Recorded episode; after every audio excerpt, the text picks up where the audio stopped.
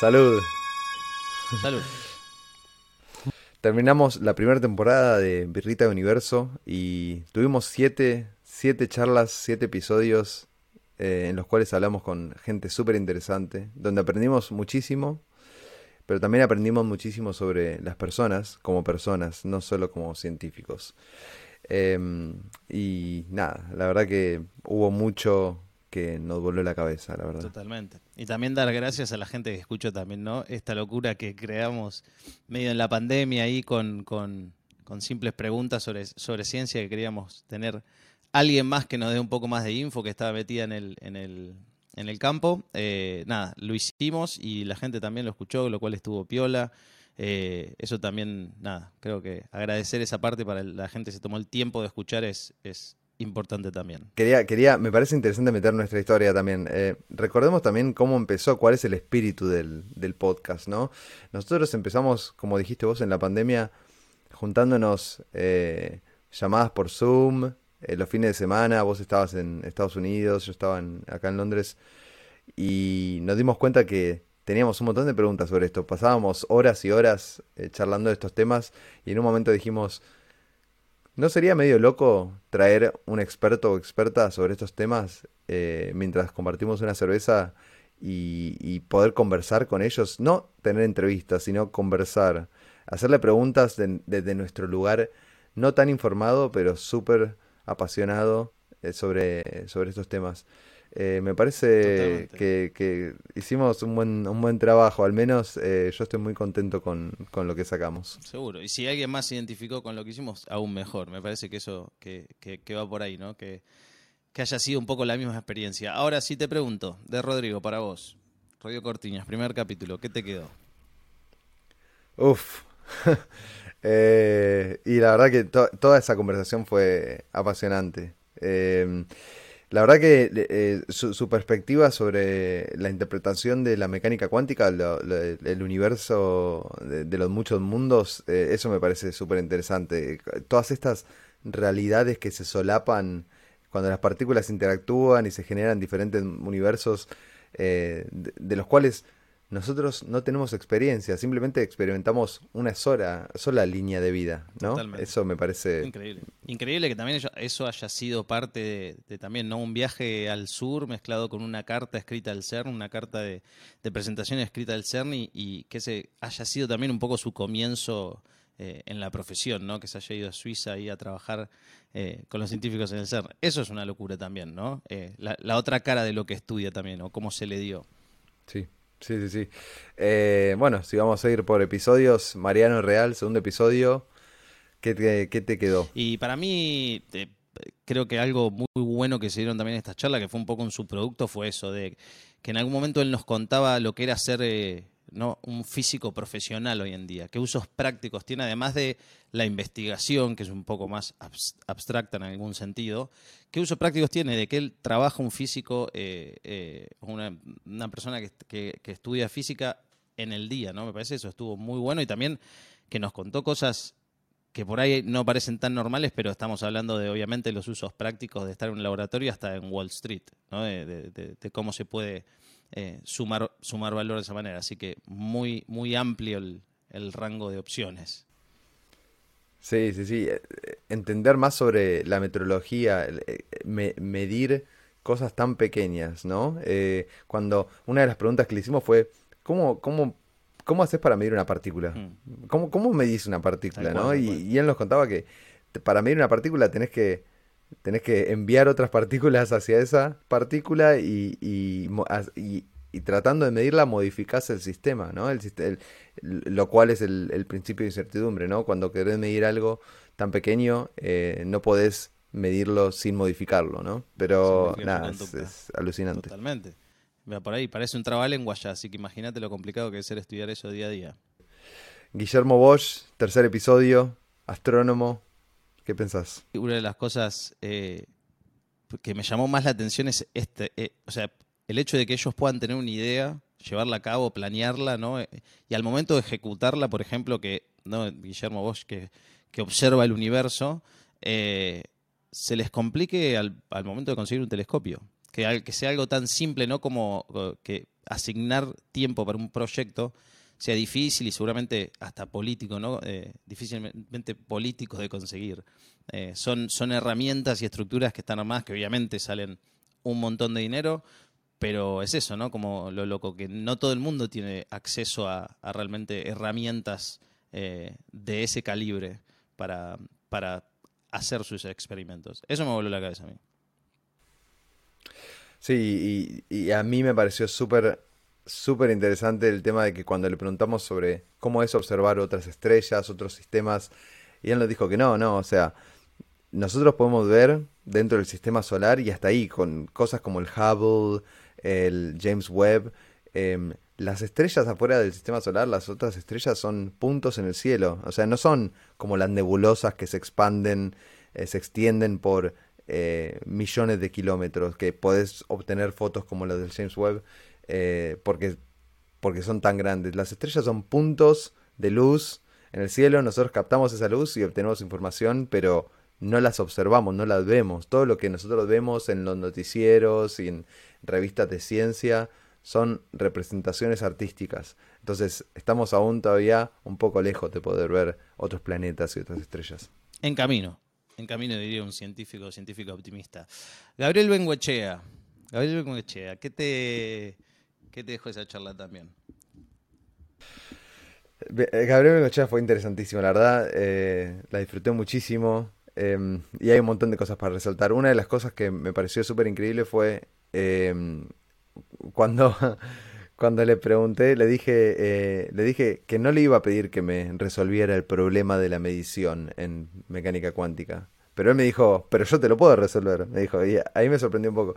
Me dijo que hay modificaciones a la ecuación de Schrödinger que directamente... Eh, para, voy a empezar uno. Eh,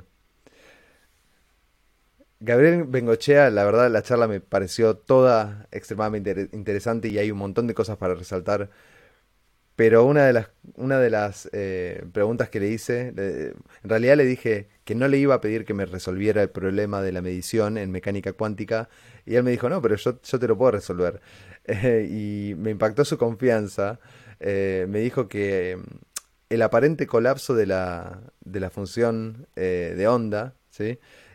puede suceder mediante modificaciones a la ecuación de Schrödinger en vez de invocar agentes externos. Y con esto me refiero a que eh, las interpretaciones de mecánica cuántica dicen que eh, cuando nosotros medimos con nuestro, un aparato, las partículas definen un estado. ¿sí? Y, nosotros ahí pensamos, uh, medir, medir una partícula crea la realidad. Pero no, él dijo, no, mediante la ecuación misma te da ese resultado. No es que nosotros tenemos que invocar cosas locas. es una ecuación simplemente y lo hace. Y me pareció una mirada muy, muy, muy interesante y diferente.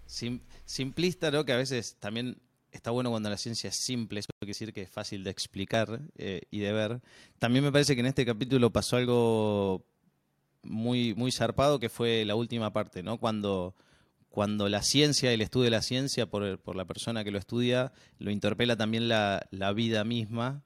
Eh, ¿no? Y en esa última pregunta eh, me parece que hay un montón para, para entender también qué es lo que, lo que decíamos antes, son personas que están están estudiando cómo funciona todo, para ponerlo así de una manera muy simple, pero siguen siendo personas. Bueno, sigamos con Diego Lombeck, el, capítulo número 5. Vamos a hacer una salvedad de que fue un capítulo con muchos problemas técnicos, así que volvemos a pedir eh, perdón y gracias eh, a Diego que, que nada, le puso la mejor y, y, lo armamos como pudimos, pero me parece una buena salvedad decir a eso. Este, su, su propuesta del libro de albedrío, me parece, ¿no? Eh, también al, ver cómo lo encara eso, cómo, cómo, lo ve desde el punto de vista de cómo opera el cerebro de eso, eh, que también obviamente pone un par de, de, estudios como ejemplo, pero ver la forma en la cual eso se ejecuta en el cerebro, se traduce en el cerebro para algo que uno siente todo el tiempo, o siente a cada momento, eh, o lo percibe, me pareció bastante, bastante interesante para, para reescuchar también, porque es un tema un poco difícil de digerir, obviamente. Y la verdad que eh, fue una charla diferente, ¿no? Porque veníamos estudiando las partículas, el universo, eh, y después vino Diego a hablarnos del cerebro humano, que es eh, podemos tener temporadas de Birrita de Universo hablando del cerebro humano. Lo que más me impactó fue el hecho de que el cerebro humano es la única herramienta que podemos usar para entender el cerebro humano, ¿no? O sea, la conciencia, el aprendizaje, todos estos recursos que tenemos para, para entender están alojados adentro del el cerebro, que es eso mismo que queremos entender. Hay como una especie de, de loop recursivo eh, ahí adentro, lo cual eh, es súper interesante. Totalmente. Y después nos fuimos para Alejandro Nadra también, que esa fue otra, este, de vuelta, abstracción pura, ¿no? Un poco en algún sentido. Para vos, Alejandro, eh, ¿para dónde fue? que te llevó a hacerte preguntas? Y la verdad que me, eh, la primera pregunta que le hicimos para mí fue un muy buen puntapié en ese capítulo, eh, que fue ¿qué es la vida? ¿no? Porque él es un biólogo sintético y, me pareció una, buena manera de arrancar bien a fondo eh, y nos dijo que me pareció muy, muy interesante su, su descripción de la vida. Dijo que es una trampa de parte de la energía del universo que se usa para auto-perpetuar. Eso que la usa. O sea, de nuevo, volvemos a. Pero de vuelta, ya lo sé, esto es así. Ya me di cuenta cómo funcionan todos los científicos y científicas. ¿eh? Son trabalenguas que es lo que te hace preguntarte. Pero sí, sí. Es, es una muy, buena frase perpetuada por, por Alejandro ahí. ¿eh? Y para mí me parece que es justamente eso, ¿no? La, esa incógnita también que existe para él, eh, que es que le gustaría hablar con, con, otra forma de vida inteligente. Me parece que esa parte, esa, esa última pregunta, fue la última pregunta, ¿verdad? Que le hicimos. Bueno, esa última pregunta también es, es, es eh, interesante de su parte. Y llega este, como, como último capítulo, Claro Farrell, eh, también con, un montón de información que nos trajo, que nos encantó escuchar. Eh, ¿Qué te, qué te decí un poco qué, fue lo que te llevaste de, la charla con Clara? A ver, número uno, científica en la NASA. Eso fue para mí un, clímax en, en, en, el podcast, ¿no? Fue como poder llegar a ese, a ese nivel de, conversación de invitados eh, fue alucinante. Tuvimos que sortear cierta burocracia que nos pareció interesante también. Nos dieron clearance este, para, hablar. Este, así que eso estuvo bueno. Sí, pero una cosa que me quedó muchísimo fue eh, ese contraste que hizo. Eh, veníamos hablando de cómo poner al Perseverance en Marte, viste toda la parte técnica, ingeniería, y ella nos dijo, eh, la verdad que vos pensás en eso y pensás, viste, ingeniería de punta, tecnología de punta, etcétera. Pero el paracaídas que aterrizó al, rover en Marte eh, está cosido a mano. O sea, eh, no es nada extremadamente complejo, si bien lo es, ¿sí? Pero. Sí, sí, sí. Totalmente. bueno, sí, y hecho a medida también, este, con motricidad fina por otros seres humanos. Sí, eso es increíble. Bueno, y a mí de, ese punto de vista, nada, de, Clara me parece que también fue algo zarpado que se haya ido a vivir afuera y se haya ido a estudiar afuera eh, a los 19 años, ¿no? Con, esa mente que ella también lo dijo en el podcast, está como que muy en claro lo que, lo que quería ser. Eh, y obviamente termina decantando en algún proyecto en un lugar como la NASA, después de haber hecho un montón de cosas antes, obviamente. Pero sí, eso me pareció zarpado. Así que en ese sentido, bueno, esos fueron todos los, los invitados y las invitadas, eh, o invitada. Em, vamos, vamos de vuelta. Así que bueno. Así que bueno, esos fueron todos los eh, todos los participantes de la, primera temporada de, de Birrita Universo. Este, que obviamente nos dejó con muchas preguntas más, ¿no?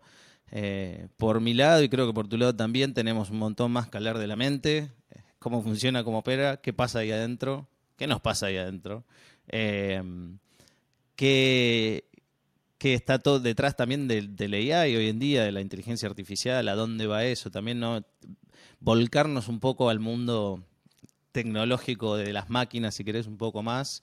Eh, me parece piola. ¿Vos qué más, qué más tenés en la cabeza? Yo quiero hablar más de conciencia, quiero entender, quiero tratar de entender eh, qué es lo que está pasando ahí adentro. ¿Somos máquinas? ¿Tenemos libre albedrío? Son todos temas que podemos preguntarle a distintas personas y obtener igual número de respuestas distintas, ¿no? Es como que no, nunca vamos a terminar. Quiero, eh, quiero entender más sobre eh, mecánica cuántica, qué es la realidad, eh, qué, qué, es la realidad. o sea, no, no, no, tenemos, eh, no tenemos un techo para esto. No, no, no hay una Wikipedia donde nos podamos fijar, pero me parece que también lo, lo dijiste de, de muy buena manera ahí, que es un poco de lo que tratamos de hacer con el podcast, que es preguntar y, ver otros puntos de vista, eh, ver puntos de vista mucho más específicos de ciertos temas, de gente que dedica su vida a estudiar las particularidades del universo, y ahí es donde dijimos que nos parece correcto y bueno seguir eh, ahondando en esto. Así que nada, dejaremos más preguntas para la próxima temporada y, y veremos qué es lo que sale, ¿no, Pablo? ¿Alguna último, ¿Algún último comentario sobre, sobre lo, que, lo que hicimos y para dónde vamos? Quiero seguir tomando cerveza y haciendo preguntas. Nada más. No lo podría haber resumido mejor. Bueno, nos vemos en la próxima temporada entonces. Salud, de nuevo.